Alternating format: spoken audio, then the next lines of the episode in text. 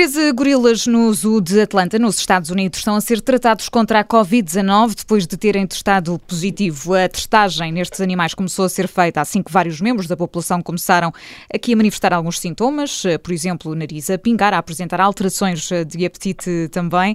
Para já, os gorilas estão a ser tratados, mas este jardim zoológico já informou que o próximo passo vai ser mesmo a vacinação. E para nos falar um pouco sobre isto, temos connosco Rui Bernardino, é médico veterinário do Jardim Zoológico de Lisboa. Muito boa tarde. Começo por lhe perguntar se este tipo de surtos é comum eh, em populações eh, nos jardins zoológicos, um pouco por todo o mundo. Olá, boa tarde e obrigado pela, pelo convite. Bom, os surtos, de, desde que surgiu a, a pandemia Covid-19, uh, têm sido bastante raros em ambiente de jardim zoológico. Uh, em abril do ano passado, tivemos a informação de que no Bronx Zoo tinham sido identificados oito felinos, uh, mas também é preciso fazer aqui uma diferença entre o que significa ter um animal positivo e, e, e, e, o que é uma doença grave, a possibilidade de transmitir para outros animais, etc. Portanto, até ao momento, em qualquer das espécies que foi identificado em animais de zoo, não há uh, registro de qualquer morte ou doença grave em, nenhuma das espécies. Uhum. Mais recentemente tivemos realmente casos, uh, em janeiro de 2021, em San Diego, uh, 8 gorilas e agora no Zoo de Atlanta, cerca de 18 gorilas. Mas a maioria dos casos são casos ou assintomáticos, leves, uh, e no, com alguma possibilidade de serem. Já agora, que tipo de conclusões é que conseguem retirar de, daquilo que foi até agora hum, estudado acerca de, destes comportamentos e deste tipo de, de surtos, o aparecimento, o desaparecimento e o, as consequências físicas também para os animais?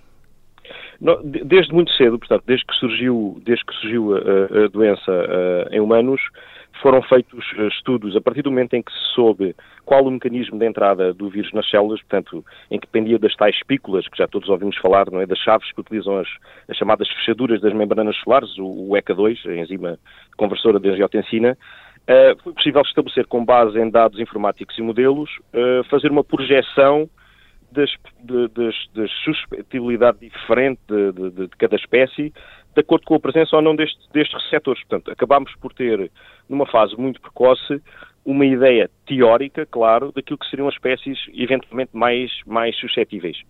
E aí surgem, de facto, os grandes primatas, surgem os primatas uh, das espécies africanas e asiáticas, não tanto do continente americano, porque aí os receptores são relativamente distintos. Agora, estas conclusões diferem muito das condições presentes em situações normais de infecção.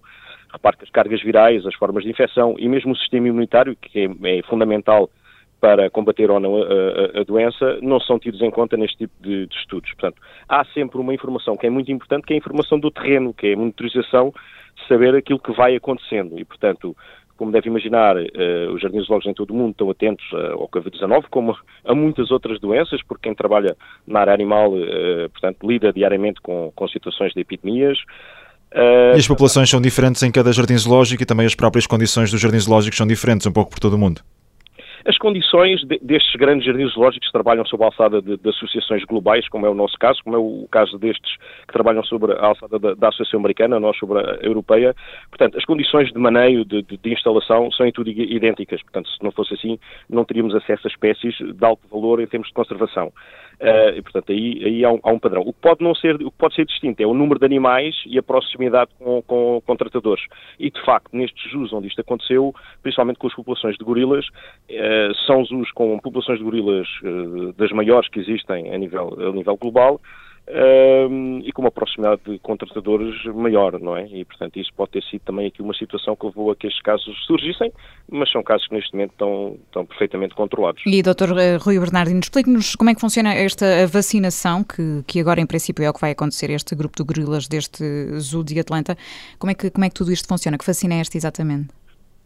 Sim, é, é importante porque esta é uma vacina experimental, portanto não é uma vacina eh, desenvolvida com a sua aplicação já testada e, e recomendada, não é? Portanto está numa fase experimental, foi uma vacina desenvolvida numa fase muito precoce por uma farmacêutica, porque a ideia era a sua aplicação em animais de companhia, assim que houve os primeiros casos Portanto, esta vacina foi, foi desenvolvida. Repare que uh, o coronavírus é um vírus, não este, mas outros coronavírus estão muito presentes nas populações uh, animais e, portanto, há várias vacinas a esse nível. Uhum. E o que foi utilizado foi, um, portanto, a, a, tecnologia idêntica à, à, vacina humana, neste caso a Novavax, que é uma vacina que está em vias de ser introduzida no espaço europeu também, e que utiliza as proteínas, uh, spike, e não o vírus em si, mas o que muda é o adjuvante. Portanto, aquilo que vai potenciar a resposta imunitária é específica uh, para, para, para, animais. Portanto, esta, esta vacina tem uma recomendação para utilização específica em animais, mas está numa fase experimental.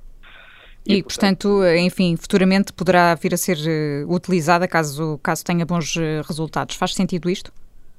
Sim, faz todo o sentido. Portanto, nós estamos. É, é uma, há uma, há uma, haverá uma divulgação de, de, daquilo que foi. Se bem que há sempre uma situação que é, mesmo que haja resposta imunitária do próprio, do próprio animal, daí até conferir proteção, vai uma grande diferença. Portanto, vai ter sempre que haver um, um conhecimento prático de tentar perceber se se, se, se evita ou não a doença uhum. e, também, e também ver, eh, ou seja, neste momento a doença não se manifestou importante nestas espécies.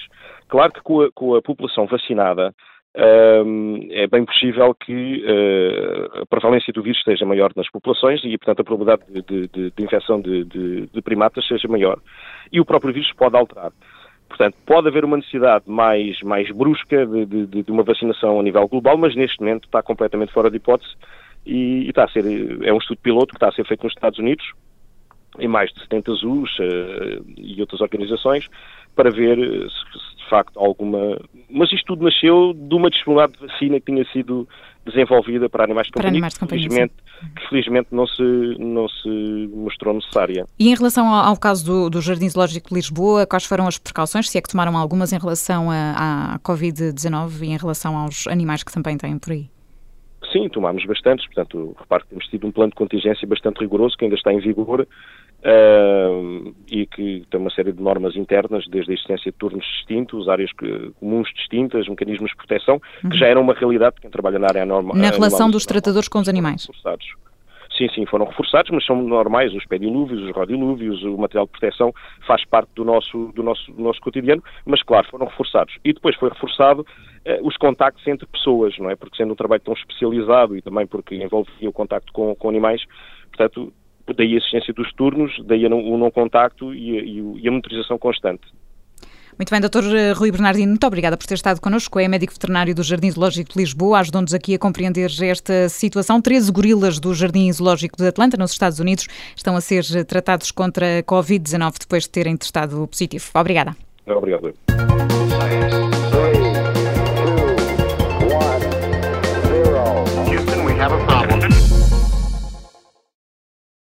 Obrigada por ter ouvido este podcast. Se gostou, pode subscrevê-lo, pode partilhá-lo e também pode ouvir a Rádio Observador online em 98.7 em Lisboa e em 98.4 no Porto.